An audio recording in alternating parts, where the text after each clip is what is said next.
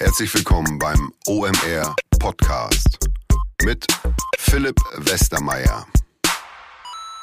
Der erste Podcast nach unserem Jahreshöhepunkt, nach dem OMR Festival.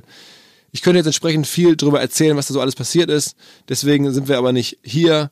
Ähm, vielleicht nur ganz kurz. Wir sind intern recht zufrieden. Wir lesen sehr viel Positives ähm, über das Festival. Insofern vielen, vielen Dank.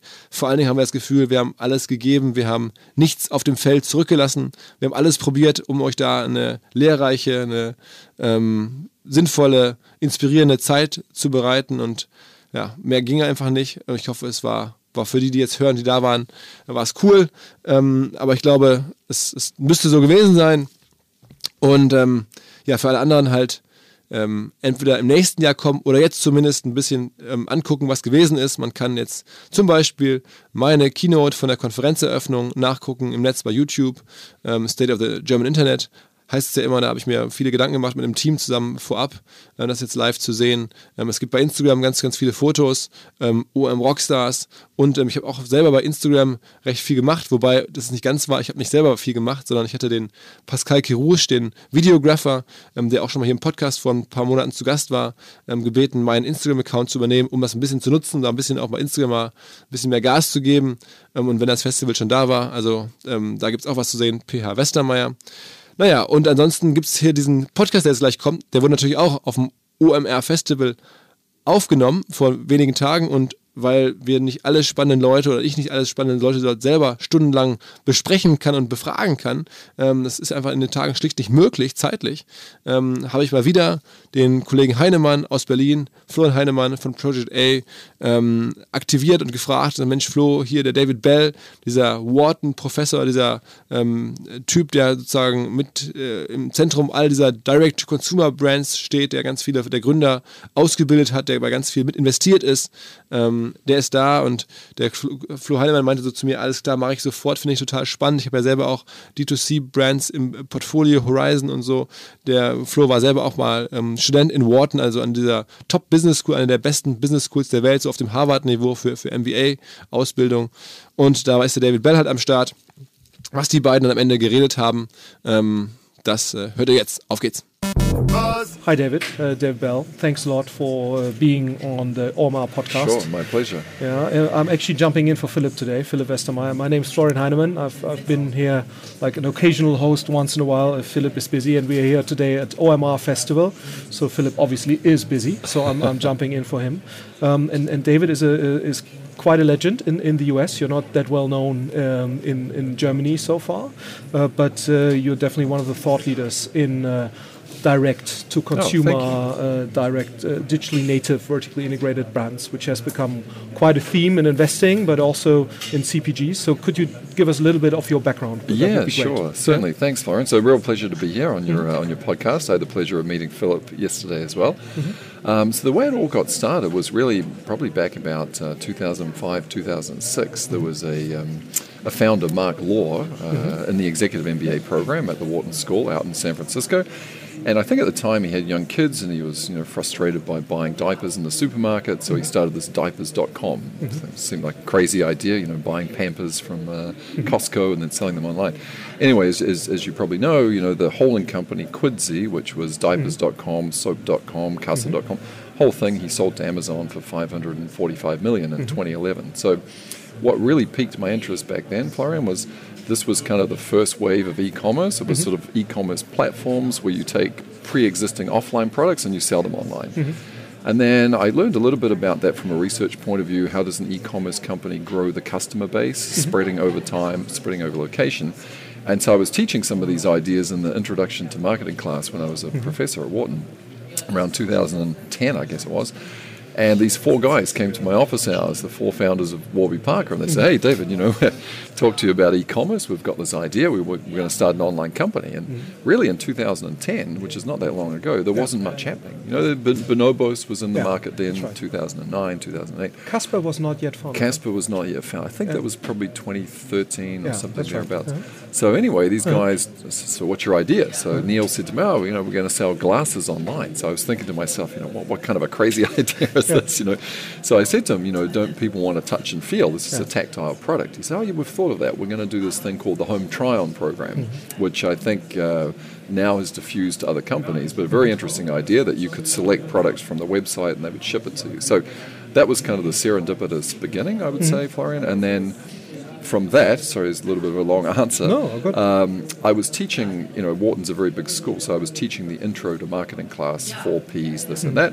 So I decided in 2012 to start a new class purely focused on digital marketing and e-commerce and orient all my research into that class and all of my teaching. So I had to, it was fun for me because I had to develop the, material. Um, and in part of doing that class, I also, just like with you on your podcast, I would have guest speakers come in. So I was fortunate to have from VC community people like Aileen Lee, who came up with the unicorn idea, Kirsten Green, and then I had uh, Jeff Raider from Harry's and Warby Parker, and Tom Patterson from Tommy John. So I really became very immersed in that whole ecosystem, and that, that's that's really how it all got started. Yeah. And uh, but you you you you've quit academia, yeah? Uh, Yes, yes. I uh, mean, uh, quit in the sense that uh, I still do academic research Yeah. and I do some guest teaching Yeah. once in a while. But um, but now, yeah, I'm really full time focused on building a company, I, Idea Farm, which Yeah. is with a good friend of mine and also a, a Wharton MBA Yeah. uh, alumni. And um, I think what happened was, you know, what was kind of a quote unquote hobby in 2000, and, you know, maybe 10 years ago, investing, uh, I became more and more passionate about it. And I sort of thought, yeah, I'd, I'd, I'd like to make most of my emphasis being an investor and, and Yeah. learning that game, but still retain some connection to academia through doing research and, and, and for Idea Farm, you know, part of our positioning or Uh-huh. try to have some thought leadership is still to continue to, to publish uh, Okay, research. Yeah. So let's jump into the content of DNVBs a little bit. So what do you what do you see like as a major differences between like legacy CPG brands and and the new generation of vertically integrated brands? I mean, what are the dimensions by which they differ most? So I think if you start at a very high sort of fundamental level, to mm-hmm. me it's really a difference in the inception of the brand itself. So I mm-hmm. feel like this is not always true, but oftentimes with a legacy company, the opportunity is very research driven, market research, data, mm-hmm. where's there a gap in the market, which is fine, mm-hmm. and, and of course has led to many successful and interesting innovations. If you mm-hmm. look at companies like P&G, Unilever, and so on. Um, this new D2C economy is very much personal pain point driven, I think. So, you know, you're uh, Michael Dubin and you're saying, you know, why are my razors so expensive? You know, I want to do something about that. And of course, now the whole infrastructure of third party logistics, payment, mm-hmm. branding, I mean, the, all of the engine that you need is there. Mm-hmm. So, if you're a guy or a lady that's passionate and you mm-hmm. have this personal pain point, then you can really build something from that. So, I think to me, that's one of the core fundamental differences is that the inception is bottom up, pain point driven. Um, and then I think the second thing is really the whole execution of the go to market is very different. You know, um, that traditional companies are much more push marketing. Hey, Florian, you should use Gillette because it makes you a man. It's the best a man can get. Uh, you know, Dollar Shave Club or Harry's is much more of an emotional bond, hmm. I would say. You resonate with the, identify with the founder story. Hmm. You're engaged to the community. You hmm. feel some connection, perhaps, to the fellow or the lady who's running the company. So it's very, very, very different in terms of you know pull driven marketing that you opt in versus push driven, hey, I'm telling you, you should have this product.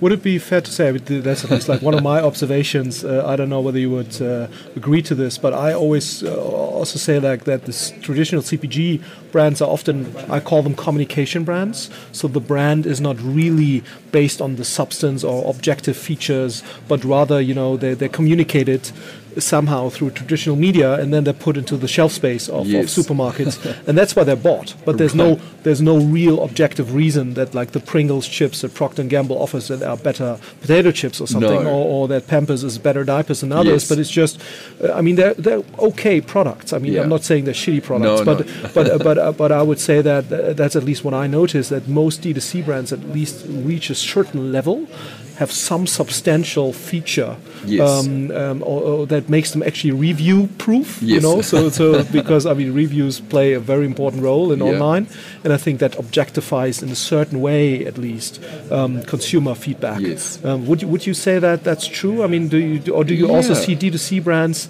that are not really subject uh, objectively superior in a certain way that make it make it to a certain point. Yeah, that's a great question. So I Hmm? completely agree with your observation that you know a lot of the brands that exist in the old economy don't necessarily exist for consumer reasons. They might exist for other reasons. Mm-hmm. I'm a manufacturer. I want to block out the shelf space real estate, so I introduce five SKUs to keep the other guy away, and then that's why the product's on offer because the retailer, the physical store, was the gateway. Mm-hmm. Of course, the internet now is a great democracy. Anybody can launch anything. And I think you're right. For those D2C brands to exist, they have to have, uh, or, or to be successful, they have to have a reason to exist. So they have to solve a real problem. Mm-hmm. And I think, in my experience, usually the some combination of three things. The mm-hmm. first thing could be just a superior value. You know, mm-hmm. like a, a Harry's razor at two dollars is probably better than Gillette at 5 Number two, there could be also some true innovation in the quality. So it is functionally a better product, maybe than a legacy product, or at least it's on parity. If you think about like the Away suitcase, mm-hmm. it's a pretty good suitcase. Is it mm-hmm. better than the legacy? Maybe not, but it's at least as mm-hmm. good. And then the third thing is it's often a really true differentiator. We were talking about Casper before. Mm-hmm. Um, is that they create this incredible customer journey where mm-hmm. previously there was none. So mm-hmm. buying a mattress used to be a pretty crappy experience, and so now you actually create a journey that didn't really exist, and the thing comes to your house and it explodes like a jack in the box, and there's a bedtime story inside. So I think the value, quality, and journey, the ones that succeed, they get that combination right. But of course, even in D2C, you know, things get launched that probably shouldn't, Yeah. but they die off fairly fairly quickly. They get direct feedback. they get direct feedback. by the market. Yeah. No, um, have you have you observed like through all your activity? Because I think there's also an interesting question that founders often ask themselves: How should I position this? In the sense of also, should it is it is it more likely to succeed with a premium brand or like a mid market? value for money like Harry's I would say is a mid-market Yes, razor yeah. but with a very good value for money proposition Yeah. uh, or, or would it also be okay to have like a lower end market position? Do you have any opinion on this? Whether it's more successful or mi- more likely to succeed launching premium product or more like a mid market mass product? Any any Yeah. thoughts on this? Because it's also a question I ask myself. I'm just asking you the questions I find interesting. I think um, no, it's a great question. I think empirically, most of the plays tend to be more at the mid to the you know because it's. Uh, and it's not that the products are bad. You know, there's mm-hmm. nothing wrong with an Allbirds pair of shoes. There's nothing wrong with Warby Parker glasses. They just mm-hmm. happen to be at a $95 price point, maybe instead of a 300. Mm-hmm. And what resonates with the customers is that there's- I'm, I'm getting real value, but I'm not necessarily sacrificing quality. That said, I'm not aware of so many brands that have taken, as I was, as you would say, you know, like a real premium positioning. You know, where you're actually more expensive than a legacy brand.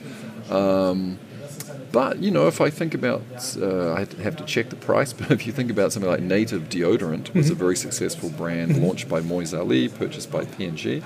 If I'm not mistaken, the price point on that I think is actually quite high. Or, you know, uh, I subscribe myself, so if you get dirty lemon uh, drinks delivered to your home, you know, CBD infused or this or that, I think a six pack is forty five dollars. So there are cases I think where the, it can be a premium in some sense, but I think in most cases it's a parity or slightly innovative quality. Uh, we can think about Gillette and Harry's, um, but the, the thing that you're really unlocking is value. Yeah. Uh, that's also my fear. I mean, there's some examples. There's also one example you, you probably will not know it. It's a company called Lillydoo. They're a Okay. diaper brand. Oh yeah, um, yeah. here in Germany, and they're they're successful. Um, I mean, they're one of the few DNVBs here in Germany that really are successful, and they were established to uh, to go price point wise above Pampers. Interesting. So and that Yeah. that worked. Um, um, but I think it's also. I mean, it's. You, I think you need to invest in the brand then Yeah. first to justify this, and it's not that easy. So I, th- Yeah. I would agree with you that. I mean, I haven't done a proper study, but I think looking at what I see in the market, I would agree that that most things are mid-marketly uh, Yeah. positioned, which is also because you have kind of you you minimize kind of the the the, um, the, uh, the, the, the the dispersion loss kind of of your marketing activity. I mean, you, you are by definition mass market, Yes. so I think that probably makes marketing also easier. Yeah, because I think marketing to premium customers is something that's even if you're Facebook or Instagram, Right. it's it's not that easy to target to high Yeah. income people. Yeah, uh, 100%. even if the targeting options are there, it's often Yeah. it's not so accurate uh, because the pro- uh, your, I guess your salary um, information you provide on Facebook is probably not almost uh, almost accurate.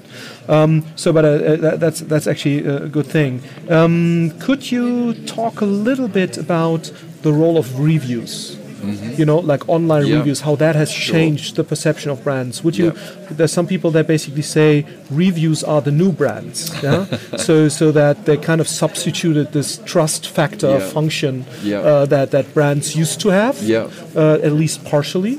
Um, would you would you agree with this? and, and, and would you say that that's a good mechanism? Are reviews flawed, or is it something Right.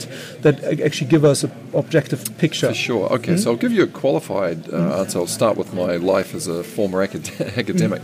So it was a very, very interesting research study that was done by um, a guy at UCLA. And the reason I'm sharing this with you is it was to look at the effect of reviews on a market from an academic sense. So both of mm-hmm. you and I have some uh, mm-hmm. some academic background. So the notion is. If you could remove a- information asymmetry from the mm-hmm. market, what would be the effect on consumers and what would be the effect on, on the brands or the providers themselves? And by information asymmetry, I mean I come to your restaurant, I'm enjoying the food, but I don't really know what's happening in the kitchen. you know, so there's a, you do, I don't. So what he did was um, there was a big scandal in Los Angeles. I think it was 1997, and uh, a TV show showed that a lot of these very fancy restaurants actually were quite unhygienic in the background. Yeah. And so there was a movement to rate. And if you've been to LA or New hmm. York, you'll see hmm. this. You go into a restaurant and there's a letter in the window. Mm-hmm. It says A, B, C, something like this. We've, hmm. we've all seen this if you travel. So this was intro introduced first in Los Angeles. And the way that number, that letter was created was I come to your restaurant, Florian, and I'm checking everything against some list. Mm-hmm. Your score, your numerical score is 96. 96 is an A. Mm-hmm. You are now required to put the A in the window. Mm-hmm. I go to some other guy, Constantine, he's an 89. 89 is a B. He must put a B in the window. So this Australian academic did a very clever study. We said, okay, what was the impact on demand before and after these letters? And as you might imagine, after the letters came into place, demand at A restaurants increased mm-hmm. about 6% and B's and C's went down. So maybe that's not surprising. Now I mm-hmm. know who's better. What was more interesting is what is the impact on the seller? Mm-hmm. So now, if the seller knows that he's going to be rated objectively and verifiably by the government, um, he's motivated to improve his quality. Mm-hmm. So, what this academic did is he looked at revenue receipts for restaurants. Mm-hmm. Did they go up after this regime? Yes, they mm-hmm. did. And then, very clever, he looked at the number of people that got admitted to the hospital for food based illness hmm. and showed it went down. So, this Ah. academic paper showed reviews, I'm uh-huh. saying here, like a verifiable, objective review. Cause customers to go to the better suppliers, and uh-huh. it caused the suppliers themselves to increase their quality. Yeah. So that's in theory what Yeah. should happen. But notice in that case, the reviews are very trustworthy Yeah. and they're verified. Yeah. Of course, the internet's a bit of a wild, wild west. You Yeah. know, you and I could go to Fiverr.com, or we Yeah. could hire somebody for five bucks to review the OMR Yeah. conference. So, what does the academic research say on actual reviews? So it says that if you get a good review, this is Dina Mayzlin, if people are interested, M A Y Z L I N. She's a professor at mm-hmm. USC, is one of the leaders here. She showed that if you get a good review for your business, your demand will go up. Uh-huh. Not surprising. If you get a bad review, the demand will go down. Uh-huh. And if you get a bad review, the subsequent good reviews will start to disappear also. Oh. because imagine you're about to review a hotel uh-huh. and you're thinking to give a five, and you open up your Expedia app and, oh, you see some twos and ones, and then you think to yourself, yeah, that guy at the desk was kind of Yeah. rude. You know? oh, and the room was a bit smelly. So then you, you downgrade. So, but because of that, people also will write fake reviews. So Dina actually um, published a very interesting paper that showed that certain operators will publish fake reviews about competitors, and that this will be more prevalent uh, on TripAdvisor compared to Expedia. Okay. And the reason is, in her paper, is that I can only review a restaurant or a hotel on Trip uh, on Expedia if I get the email from Expedia, and Expedia sends the email because they noticed my credit card paid for the room. Yeah. So probably I stayed there. Yeah. But uh, Trip, TripAdvisor, at least at the time of the study, was more the scouts. You know, I just swear to tell the truth. You know. So very long answer. Yeah. So in theory, I think uh, Florian reviews should help discipline the mm-hmm. market. Mm-hmm. They should help mm-hmm. customers. They should discipline sellers. In practice, it becomes problematic because often reviews can be faked. They're not verifiable. Having said all that, they're a critical component of what you do. And I have a friend, Rob Coneybeer, who's a VC in San Francisco, and he says, you know, if you've got a hardware product, so he was involved in Nest and Aero, I mean, the first five reviews you get, they better be five stars. Yeah. So, yeah. Yeah, I think it's also you have, you have like kind of a path dependency there. Yeah, Yes. it's really, if you if you start on the wrong side of the of the uh, scale, uh, of the review I scale, it's very agree. it's Yeah, very hard. Completely agree.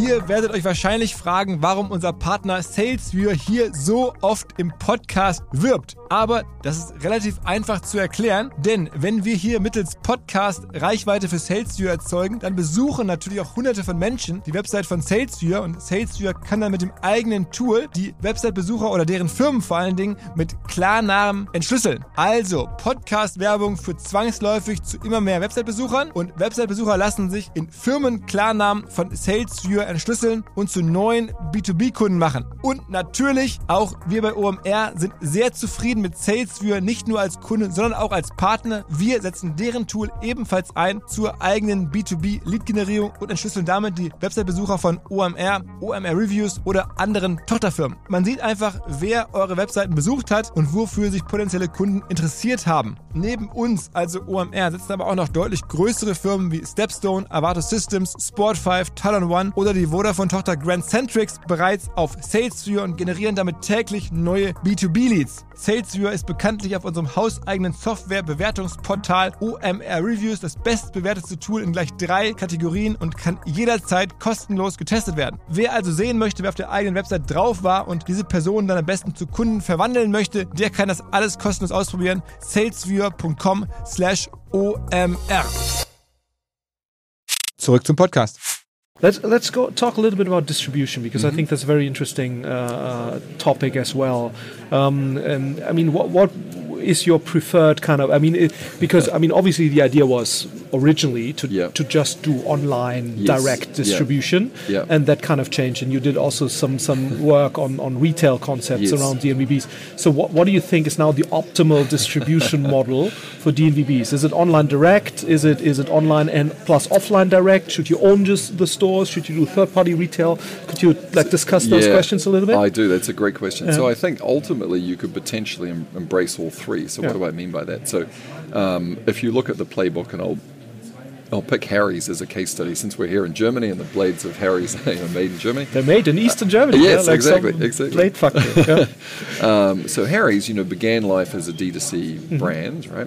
Uh, they then, I think, more for branding reasons, opened some, you know, barber shops Mm-hmm. in, in, in New York. And now, if you look at, you know, where is the main growth of Harry's, it's really Target and Walmart. So it's third-party distribution. And of course, for Walmart and Target, it's great. They want to stock Harry's because it makes their their retailer uh, makes them more relevant to this millennial psychographic that they're chasing. So. I think ultimately the playbook for a D2C brand is both online and offline, and it could be your own online. So, uh, sorry, your own offline. So, you know, Bonobos uh, kind of pioneered the idea of a zero inventory store, like mm-hmm. a small store where you mm-hmm. come in and I say, hey, Florian, you should try a blue suit, and you buy it, and I ship it to you. But then they also established some relationships with Nordstrom and, and, and so on. So, I would say, in my experience and in, in, in my judgment, if you're a D2C brand, almost now from the get go, mm-hmm. you want to be thinking about offline. Is it an mm-hmm. offline pop up? Is it mobile? Mm-hmm. Um, is it a, a store that has fulfillment, or is it really just a showroom? So I've done a lot of research that shows that that showrooms. Um, can be a great way to acquire customers, and they can also, if a customer has an experience of your brand in a showroom, he gets to know you more and then he actually buys more online in the future. The question of whether you should operate a physical store that also does fulfillment. That's a little more complicated. You know, hmm. Warby Parker has full-blown stores where you hmm. can sometimes take the product, and then of course the other one is you know, do you want to have a wholesale distribution hmm. partnerships? You know, Tommy John, the underwear brand, started in wholesale distribution and backed into online. So again, a long answer, but I think online and offline is almost a necessity. The question is just what form of offline is more appropriate. So, you know, away luggage, I believe, hmm. opened a showroom in Berlin and mm-hmm. opened in London, LA, New York, almost immediately out of the mm-hmm. gate. And I mm-hmm. think that's the thing I'm seeing is that it's happening much more, much more quickly now. Probably one aspect to, to add there, I don't know whether you would agree with that. That's at least something I noticed by, by observing how brands behaved. I think online first, and then you do some offline, um, your own showrooms, and that enables you to do good deals Yes. with third-party distribution. Because I yes. think if you are if you are not known at all, I mean, you will not get good uh, third-party retail deals. I mean, Target and Walmart only take Harry's Right, uh, right. because they have established some brands. So Yes. So, uh, and I think in a way, if you ha- if you don't do any marketing up front, in the sense also investing in your own stores, it's just very hard to get good third-party retail deals. Agreed. Yeah. Um, the question is just, and that's also what I'm asking myself, is like if you if you try to value these companies, yeah. So if if there are 80% indirect retail, like Target, Walmart. Yeah. Um, I think we would both agree that a company that's 80% direct is worth more than the same company with the same kind of revenue, Uh, right. 80% indirect. The Yeah. question is just how much is the difference. yeah? Yes. Um, and and uh, so so one one element uh, I, I think that's more philosophical question probably than uh, than uh, than one one can really calculate. One one element that also plays into that that people often ask themselves: Is it okay to sell on marketplaces? Yeah, like go to Amazon. Right. Should in a way or uh, Harry's also sell on Amazon? And and is that worse or better than Target or Walmart? Yeah. Right. So do you have an opinion on selling Oh, on market or like on, on an Amazon That's- market type marketplaces? You know, that's a tough question, Florian, because I think that's something, that's a question that um, I think is only recently that the founders are starting to ask themselves. So if you just, again, sometimes the history is quite interesting or instructive. You know, if you go back, as, as we both know, you know, I think Bonobos was. Um, 2008, roughly, or 2007, maybe they started at, at, at Stanford. So 2007, 2008. If you watch Andy Dunn, the, the founder and CEO, in an old YouTube video, say 2009, he might have said something like, "The physical store is a crazy proposition. It's a total waste of time. I will never do it." You know, and then if you look at, you know, what was it that probably allowed him to get the exit? Um, you know, the zero inventory store or the guide shop was kind of his creation. So small footprint, just browsing, and you know, Tesla is kind of a 0 inventory store. So he kind of pioneered that um, that idea. So I think the first thing to note was a real shift in mindset. People said, "Oh, offline is actually really important," and so that took them into showrooms and pop-ups and their own stores and wholesale distribution.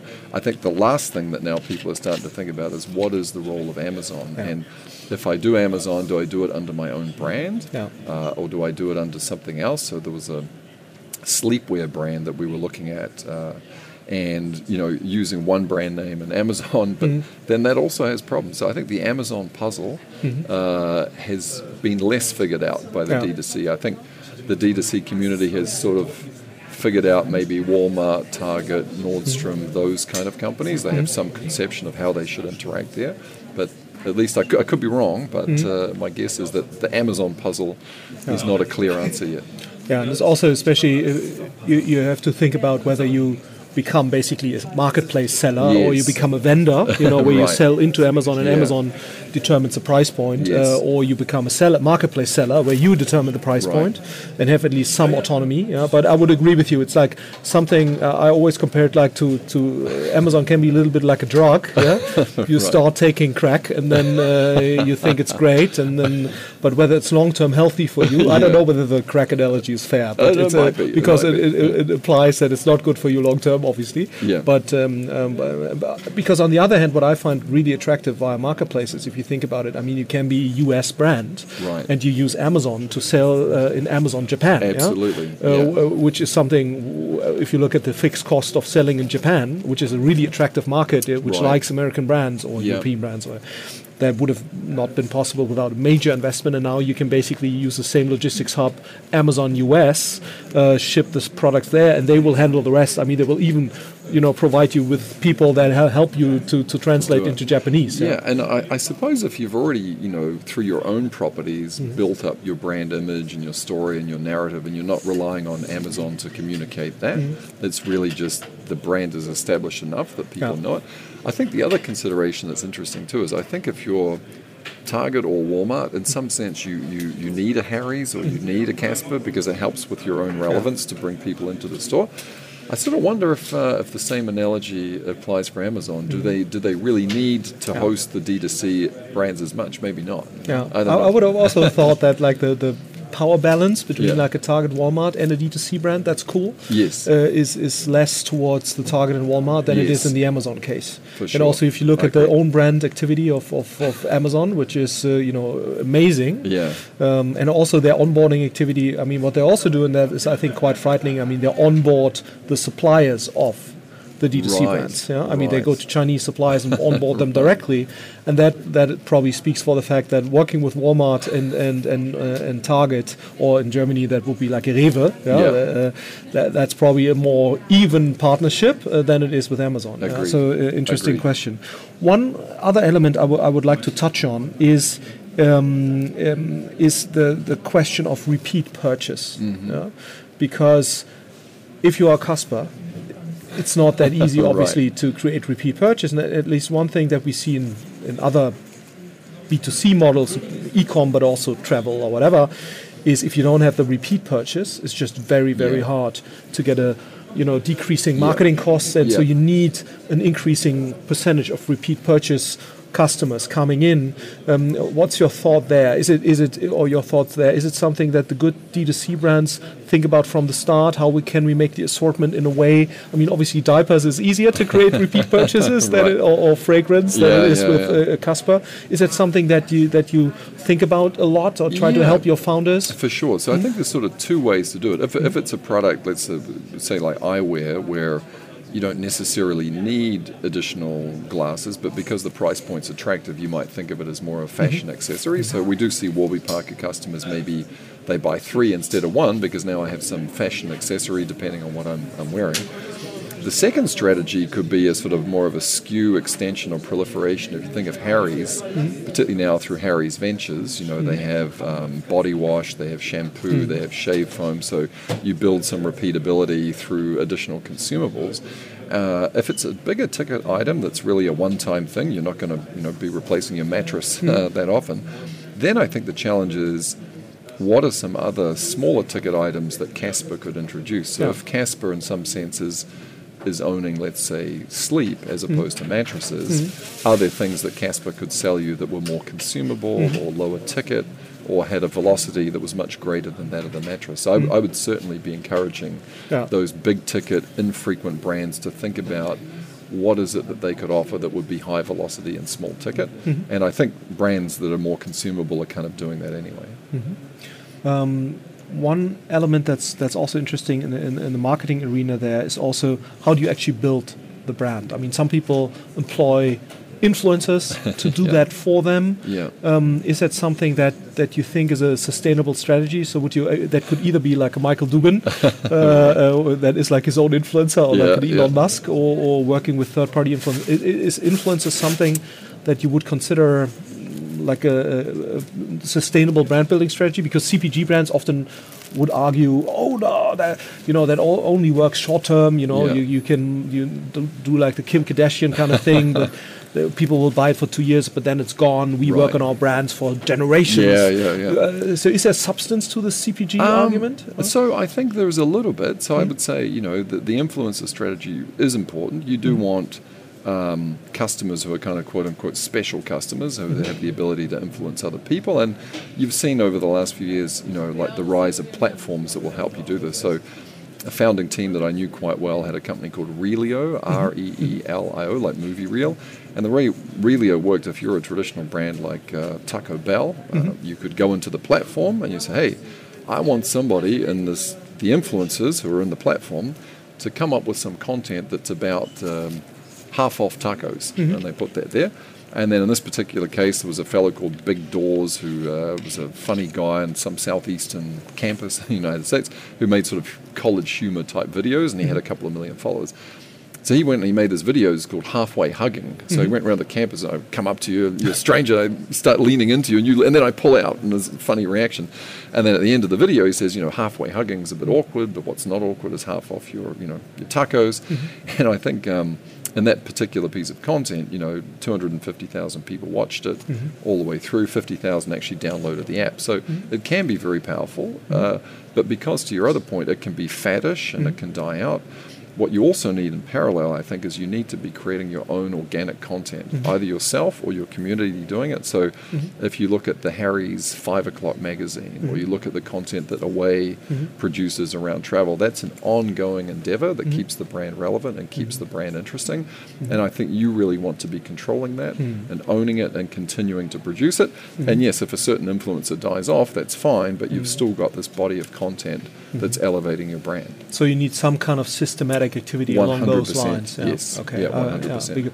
because, I think that's often yeah, it's, it's a little similar to the crack example we had earlier Right. in, a- in, a- in a different way, um, and and I think that's also one common theme that like the the merging of content and commerce is uh, very visible Yes. uh, in, in, in this, and sometimes community comes into play as well. Yeah, but I mean community has like more probably arbitrary elements in it Yeah. compared to co- systematic content creation. Yeah. Yeah. but you really need like some kind of editor in chief, uh, sort of like a magazine Yes. or Yes. like like any professional media company. And I think that's that's something probably that people don't realize enough. That a DNVB that's supposed to be successful is always like a media company to a certain extent. Absolutely, and I think you know that's one reason I really have tremendous respect for the founders of Away is that you know mm-hmm. they don't really think of themselves as a luggage company. I mean, now their main product is luggage, but mm-hmm. they're really a company about making travel great. And what does that involve? That involves beautiful photography of mm-hmm. interesting places and narratives of where you can go in Istanbul or Auckland or wherever. Um, and I think because the brand has led with that. Um, that's allowed them to really captivate their, their customers and their audience. Was ich bei der Arbeit mit am liebsten mag, wie ich auch hier unsere Firma versuche voranzubringen, ist vor allen Dingen durch Gespräche mit Menschen am sprichwörtlichen Watercooler, also am Wasserspender. Und tatsächlich, es gibt jetzt einen bei uns im Büro, es gibt vor allen Dingen einen Partner dafür, die Firma Fresh at Work. Fresh at Work rüstet Firmen aus mit Kaffeemaschinen und Wassersystemen. Das ist generell ihr Konzept. Sie machen das insbesondere im B2B-Bereich und zwar ziemlich einzigartig. Ein einfaches rundum sorglos Paket, ehrlich, ohne versteckten Kosten und mit einer fairen Abrechnung. Im Preis inbegriffen bei Fresh at Work sind zum Beispiel alle Geräte, dann ein garantierter Service, je nach Verbrauchsmenge natürlich und natürlich Ersatzverschleißteile, sogar Kaffeebohnen, Kakaopulver, Installation, Lieferung. All das gibt's im Abo-Paket mit Fresh at Work ohne Vertragsbindung. Wer es ausprobieren möchte, es gibt jetzt auch für Hörerinnen und Hörer des Podcasts einen 10% Rabatt auf den monatlichen Tarif bis Anfang Mai. Gilt der alle Infos unter freshatwork.de slash omr fresh at work ist ein Wort und at, also die Buchstaben at fresh at work.de slash omr.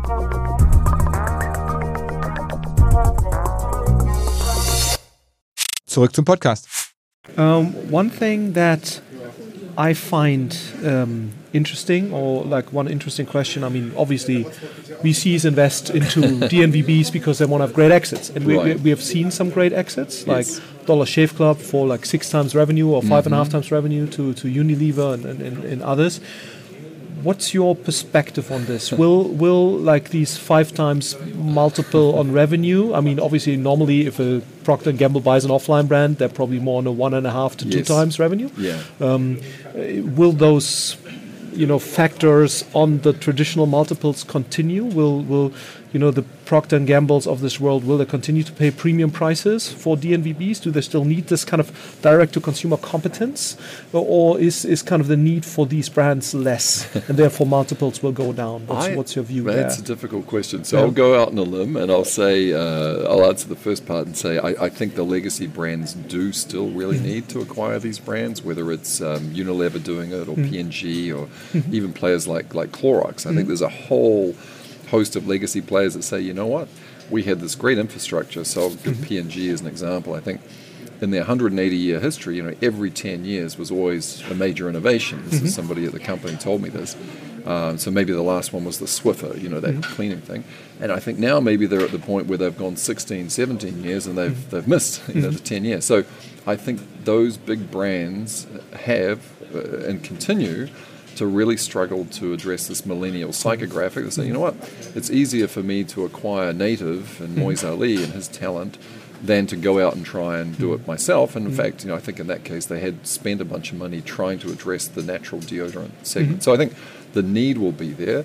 The question on the multiples is interesting as to whether they will stay as robust or whether they'll drop. And I think there's sort of two issues there. Is one, a number of the D2C brands that you and I, you know, know know very well, I think sometimes have taken too much money and they've been overcapitalized. And mm. if you look at, you know, say, and this is no disrespect to anyone who's running these brands, but if you mm. looked at a brand like Bonobos, you know, it took a fair amount of money in its history. And I think, yes, for the early investors and everybody, it was probably a decent exit, but maybe less so for the later investors. So, is there a way to capitalize these companies, you know, more efficiently, grow them more organically, so they take less money, and you know, you see again, I'm not sure the exit what it would be, but if you look at Allbirds, you know, Mm. as a one and a half billion dollar company, and I believe has only taken about 40 or 50 million in revenue. That's very capital Yeah, efficient. huh? Mm-hmm. yes. So I think the ratios may come down, the Mm-hmm. need will still be there, but I think the challenge for us, you know, as, as investors and people in the ecosystem is can we encourage the founders to be more capital efficient and sort of not fund them like tech companies, uh, where there, there may be a home run 10 billion, Yeah. but say, you know, this is a good company that's going to get to 60 million, and, and that's fine. Mm-hmm. Let's spend 3 million to do it. Yeah.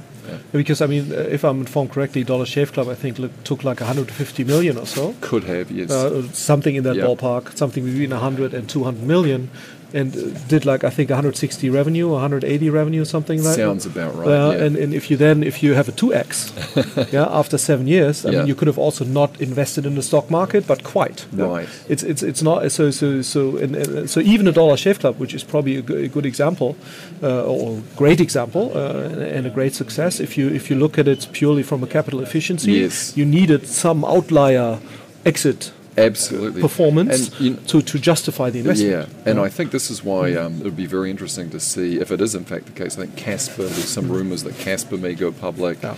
I mean, I would imagine Warby Parker at some point can't Yeah. be too far away because they're almost at the 10, Mm-hmm. 10 year anniversary of founding. So I think it'll be interesting to watch Mm-hmm. uh, how do those flagship brands do because they may set the standard for the ones that follow. But do you have any recommendations how to stay, like how to how to, to, to stage probably the, the use of capital in a more efficient way, not to spend money too early before you have uh, not before you have not really figured out Yeah. the recipe for growth? Is Um, it- I mean, I think it's one of those things, and maybe it's part of the problem with uh, with being a former professor. Is it easy easy to say, it's harder harder to do. Absolutely. Um, but I think honestly, um, a brand that I really admire in that regard, again coming back to it, is um, is Away, and the way that brand was grown was incredibly capital efficient in terms of the way that Jen Rubio did the marketing. So to my knowledge, you know, have, hearing her speak in my, my class and so on was you know, um, she really thought of herself almost, I would say, like a Steven Spielberg, like a hmm. movie director. So she had narrated like a whole year of content that she wanted to be out in the media about her brand, hmm. and even to the level of thinking about who was going to write the story and what publication, how will I repurpose it. So the first story is, you know, two ex Warby Parker people do Warby Parker of luggage, and then the hmm. next story is two young female founders, and the next story is a hipster in Brooklyn will paint your initials, you know, on the bag. But just incredibly thoughtful and, and not really. The, the, the problem is, you know, the economics of D2C is it looks very attractive, as, as you were saying earlier. You've got this big margin when you go direct, but if you kind of eat that margin by spending it on Facebook, by hmm. having too many product returns, hmm. by you know, you could you can easily uh, get rid of it all. you mm. know, so you you really don't want to undo those economics. So I think the more you can use organic growth, PR, mm. referrals, all of that traditional stuff, you mm. know, the better off you're going to be. Yeah.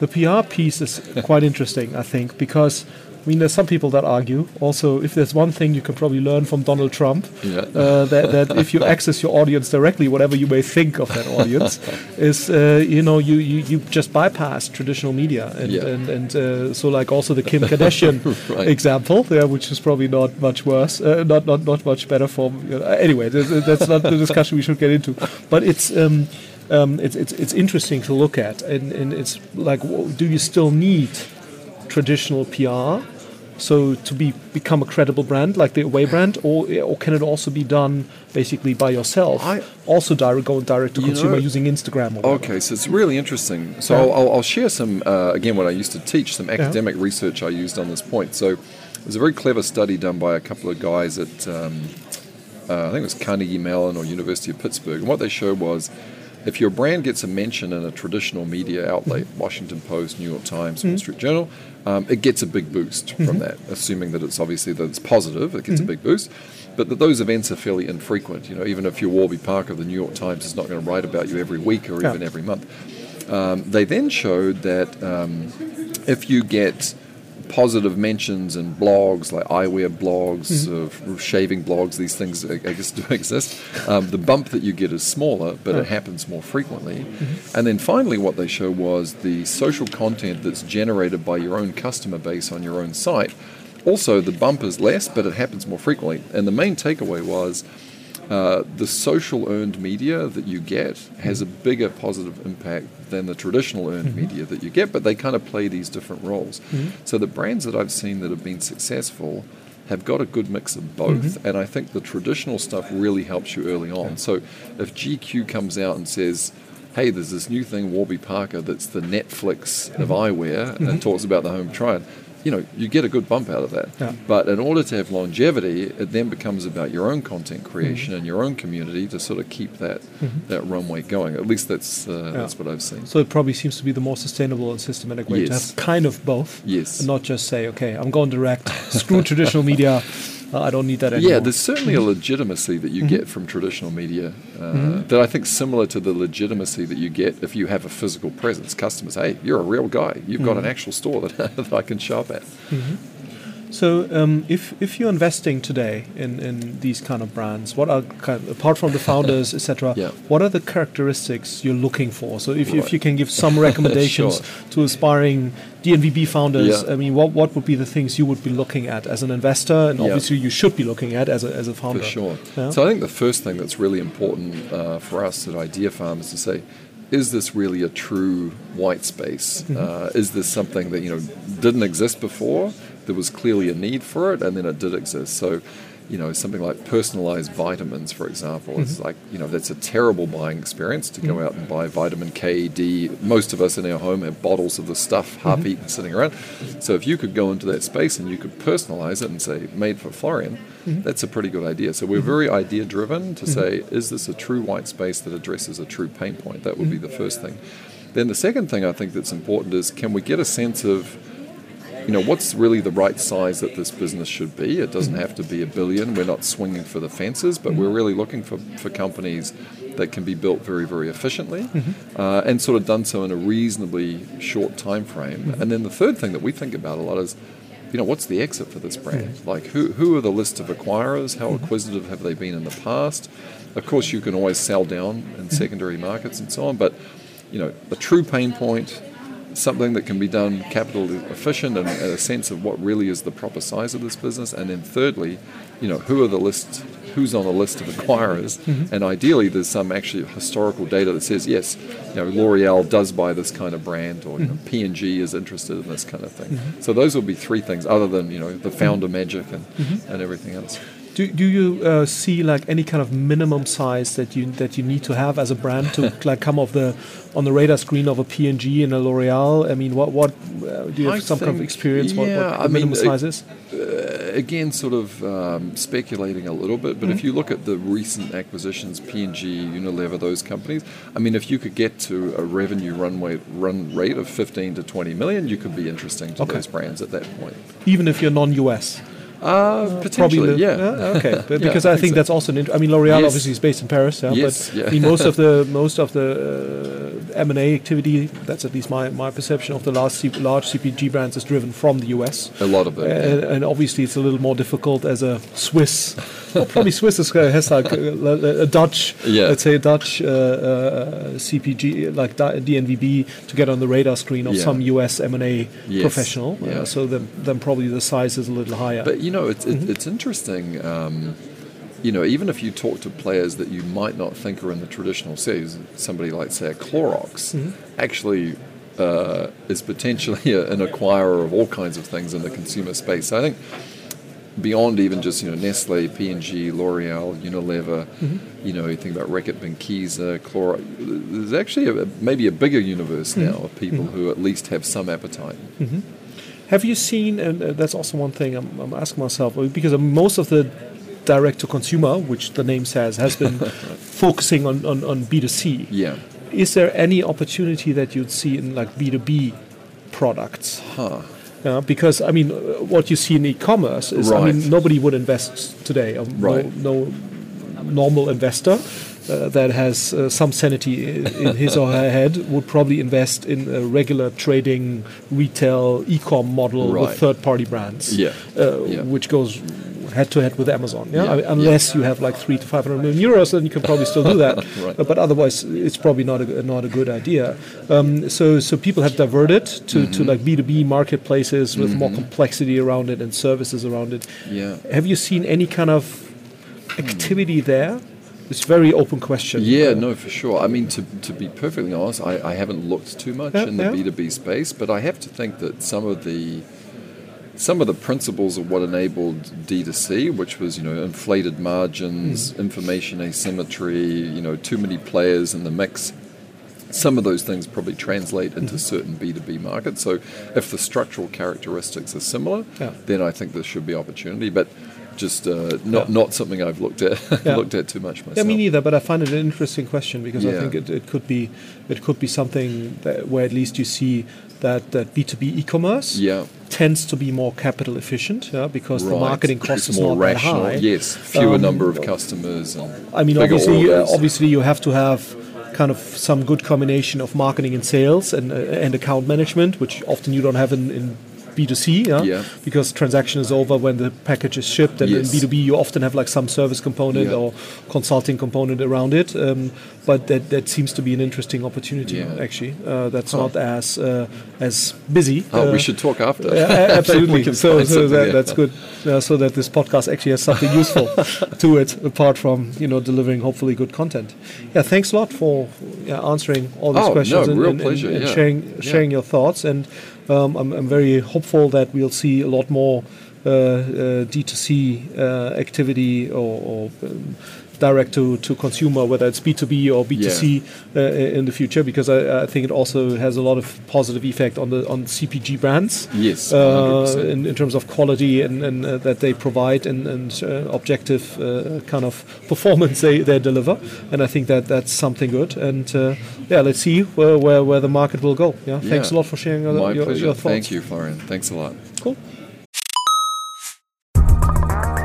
Was mir bislang überhaupt gar nicht klar war, ist, jeder Hersteller von Produkten jeglicher Art kann ein Volksprodukt sein in Kooperation mit der Bild. Das ist insofern natürlich spannend, weil die Bild eine Wahnsinnsreichweite hat, fast 50 Prozent der deutschsprachigen Bevölkerung erreicht und halt dieses Label Volksprodukt vergibt an Partner. Seit 21 Jahren machen sie das. Mittlerweile gibt es 220 verschiedene Volksprodukte und es werden weitere gesucht. Es gab schon Zahnbürsten, Volksakkus, aber auf der Website habe ich gesehen, sie suchen zum Beispiel einen Partner für eine Volkszahnzusatzversicherung oder für eine Volkspizza oder für einen Volksstaubsauger. Also, wer solche Produkte herstellt und auch in größerer Kapazität produzieren könnte, denn erfahrungsgemäß spricht der Verkauf nach einer solchen Kampagne ziemlich an, wendet euch bitte an den Vermarkter der Bild. Die Firma heißt Media Impact und Media Impact sagt übrigens auch, dass 80% derjenigen, die schon mal eine Kampagne in dem Bereich gebucht haben, das wieder tun.